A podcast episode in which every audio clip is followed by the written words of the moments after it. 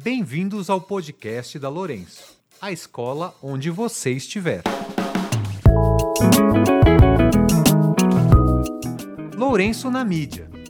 Com a volta dos estudantes ao ensino presencial e a redução das medidas restritivas na cidade de São Paulo, muita gente pergunta o que vai acontecer com toda aquela tecnologia com a qual ficamos em contato durante o confinamento. Uma recente reportagem do jornal Estado de São Paulo tratou desse assunto e destacou a prática de trabalho por projetos da Lourenço Castanho, como um exemplo de uso inteligente da tecnologia no escopo da aprendizagem. A tecnologia na escola vai fazer sempre sentido quando pensamos no desenvolvimento de habilidades específicas ligadas à cultura e à fluência digitais, como, por exemplo, o pensamento computacional. Dominá-las é fundamental para a gente enxergar e interferir no mundo hoje. Também é importante quando a mesma tecnologia amplia a possibilidade de se aprender melhor. O foco do tal hibridismo na Lourenço, que é a mistura do ambiente físico e digital, estará sempre a serviço da aprendizagem. Os laboratórios de criação foram destaques nessa reportagem do Estadão, justamente porque possibilitam a experimentação com linguagens e materiais digitais e físicos. O projeto das alunas Beatriz Dreyfus, Isabel Watley e Liz Tinoco, que desenvolveram um protótipo de um recipiente que coleta lixo na água, é um bom exemplo. Elas usaram fios elétricos e tecidos e o controle se deu com a plataforma Arduino, que envolve códigos de programação e uma placa eletrônica. O trabalho das estudantes do Fundamental 2 foi apresentado no evento de aprendizagem digital FabLearn, na Universidade de Columbia, em Nova York, no fim do ano passado, à distância.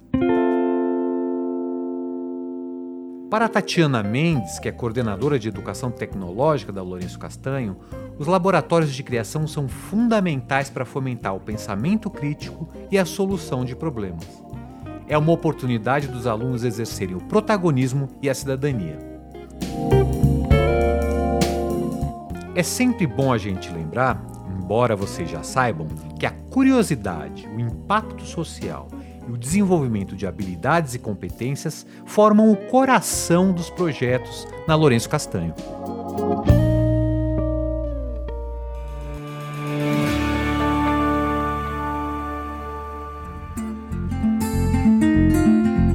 Dica de Cultura, do podcast da Lourenço, a escola onde você estiver.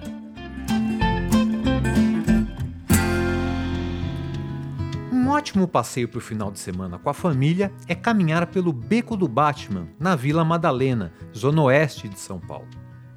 As ruas e vielas misturam a história da cidade com os grafites contemporâneos nos muros. Os pais podem se transformar em perceptores dos filhos, contando que a Vila Madalena, juntamente com a Vila Beatriz e a Vila Ida, formavam uma fazenda que aos poucos foi se adaptando à vida estudantil já que o bairro fica próximo das universidades da USP e da PUC. É possível também visitar os ateliês dos artistas locais e tomar um lanche nos maravilhosos cafés que voltaram a abrir pelo bairro.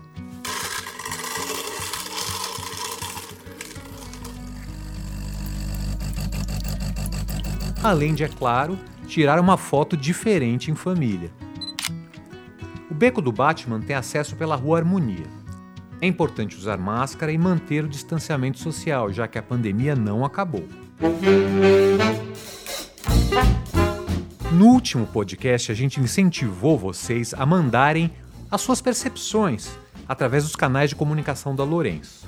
A gente já recebeu muito retorno, estamos muito felizes com isso. As pautas do podcast desta semana têm a ver com as sugestões de vocês. Continuem se comunicando com a gente em qualquer canal. Chegamos ao fim de mais um podcast da Lourenço. A gente se encontra na semana que vem. Até lá!